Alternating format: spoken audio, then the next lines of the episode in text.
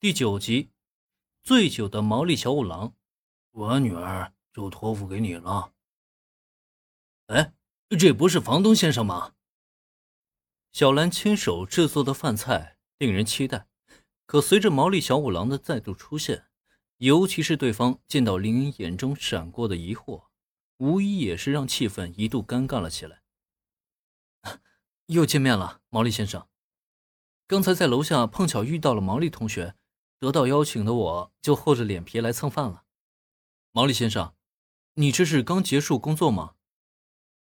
尴尬归尴尬，林恩却深知不能在这一刻冷场，当即就笑着迎上了糊涂侦探，简单的解释了一下缘由，又很快的转移了这个话题。啊，原来是这样，欢迎欢迎，房东先生，请不要客气。如果此时站在毛利小五郎面前的只是自家女儿的普通朋友。那么，一个臭小子一天之内连续两次跑来蹭饭，他肯定是要大发雷霆的。就算不赶人走，也免不了一番冷嘲热讽。毕竟他家的女儿可不是谁都能追求的，不怀好心的臭小子必须离自家女儿越远越好。可奈何林恩不是别人，正是掌控着自己生杀大权的房东大人。人家房东来蹭饭，毛利小五郎还能说什么呢？不仅没办法摆脸色，还得好言好语的热情招待。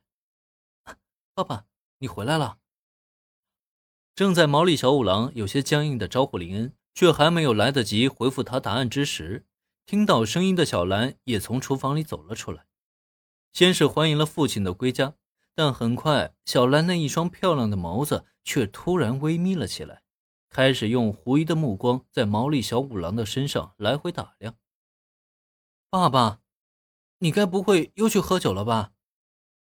虽然毛利小五郎很是极力的在遮掩，但他身上散发出的淡淡酒气，还是让小兰发现了端倪。明明中午都已经警告过他了，结果还是明知故犯。呃，没有没有，我发誓绝对没有故意去喝酒，只是必要的应酬而已。小兰，我跟你说啊，今天爸爸呀，我可是完成了一个大案子，收到了一笔。不错的酬劳呢。被女儿的目光紧紧锁定，毛利小五郎顿时心中一慌，忙不迭的连忙解释道。随后呢，又赶快从西服的口袋里掏出了一个信封。信封一打开，里面整整是十万银元。虽然算不上多，但那也是一个普通上班族将近半个月的薪水。作为侦探的女儿，小兰很清楚父亲平时一个案件的酬劳也就只有两三万银元而已。今天赚了这么多，顿时让他发出了惊呼来。竟然有这么多，爸爸，真是辛苦你了。不过这钱就交给我来保管吧。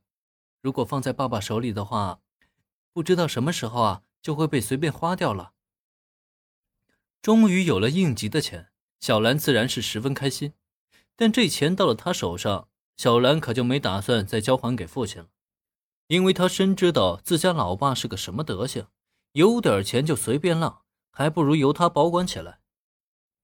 呃，那什么，兰，你看，爸爸我今天也赚到钱了，呃，是不是能小小的庆祝一下？